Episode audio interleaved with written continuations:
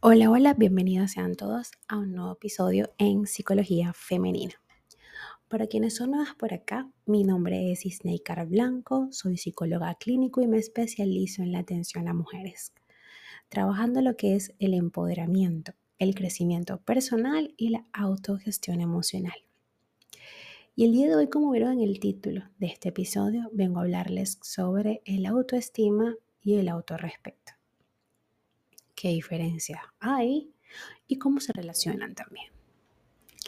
La autoestima es popular, pero el autorrespeto no tanto.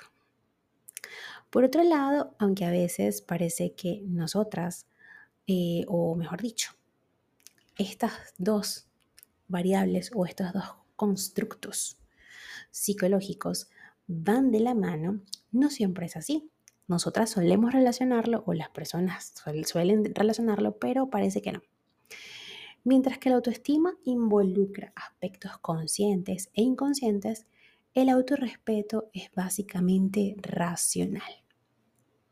Incluso a veces es más importante proponerse normas de autorrespeto si no estamos cómodas del todo con nosotras mismas.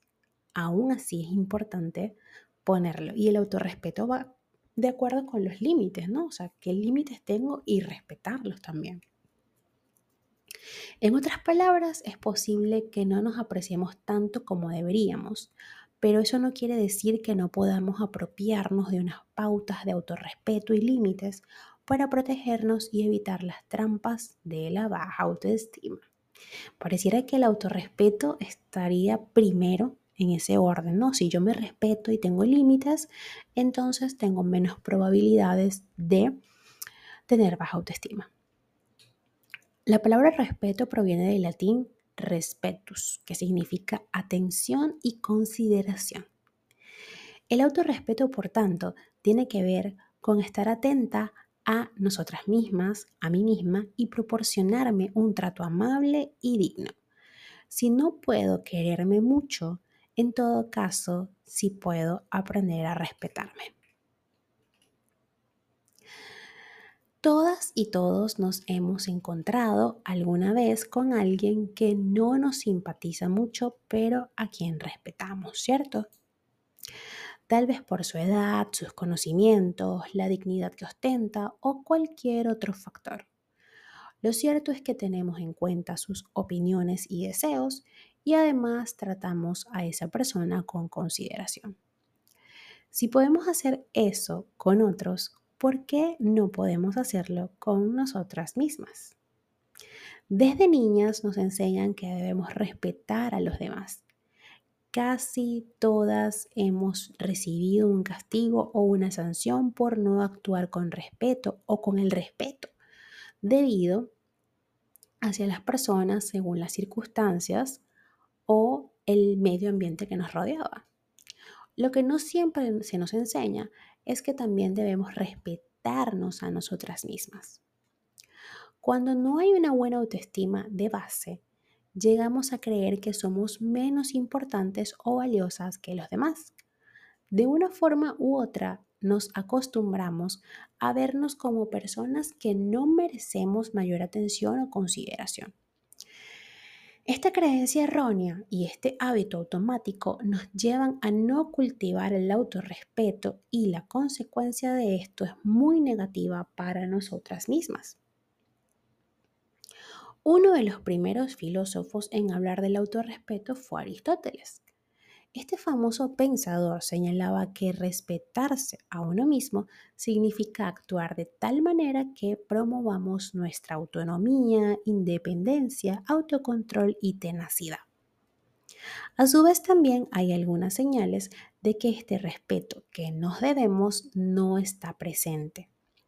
Las conductas que nos hablan de esto serían las etiquetas, cuando nos etiquetamos de manera negativa la severidad y la dureza con que, con que nos tratamos a nosotras mismas. En lugar de actuar con consideración, continuamente nos fustigamos, nos castigamos y nos tratamos severamente por cualquier error o vacío que tengamos. También le damos mayor importancia a las necesidades de los demás, prima eso antes que la de nosotras. Y callamos para no importunar a los demás. ¿Para qué voy a hablar? No va a ser importante lo que voy a decir, no voy a aportar nada. O no reclamamos nuestros derechos. Ah, no importa, déjalo así. Está bien, yo sé que es lo que yo sé que es lo que valgo, sí, está bien, pero hay un punto en que debemos em, dejar claro nuestra posición. Ahora, ¿cómo cultivo el autorrespeto? Como les decía al principio de este episodio, es un tema más relacionado con la razón que con otros aspectos de nuestro ser.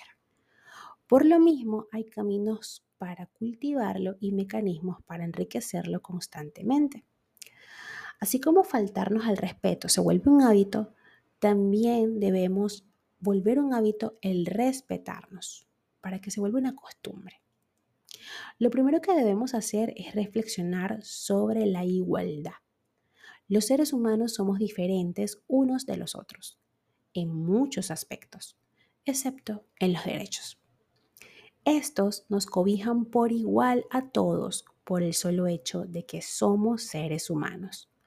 Por lo mismo, no existe ninguna razón para negarnos esos derechos o permitir que otros los nieguen. Lo segundo, pero no menos importante, es aprender a ser leales con nosotras mismas. Esto significa tolerarnos, comprendernos y ser consecuentes con lo que deseamos. Es importante aprender a ser nuestras mejores amigas.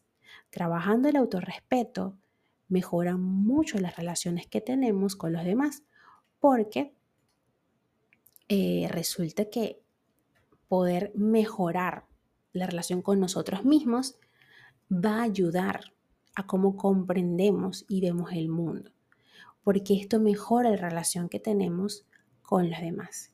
Nos entendemos, entendemos por consecuencia el mundo que nos rodea o nos volvemos más empáticas. Hasta acá el episodio de hoy, espero que lo hayas disfrutado y si ha sido así, por favor déjamelo saber a través de mis redes sociales en Instagram, Twitter, Clubhouse, Twitch y Threads como Psiqueplenitud 11, en Patreon como Psiqueplenitud, TikTok como Psicóloga Snaker Blanco y mi canal de YouTube como Psicología Femenina. Un fuerte abrazo y que tengan todas y todos un hermoso día.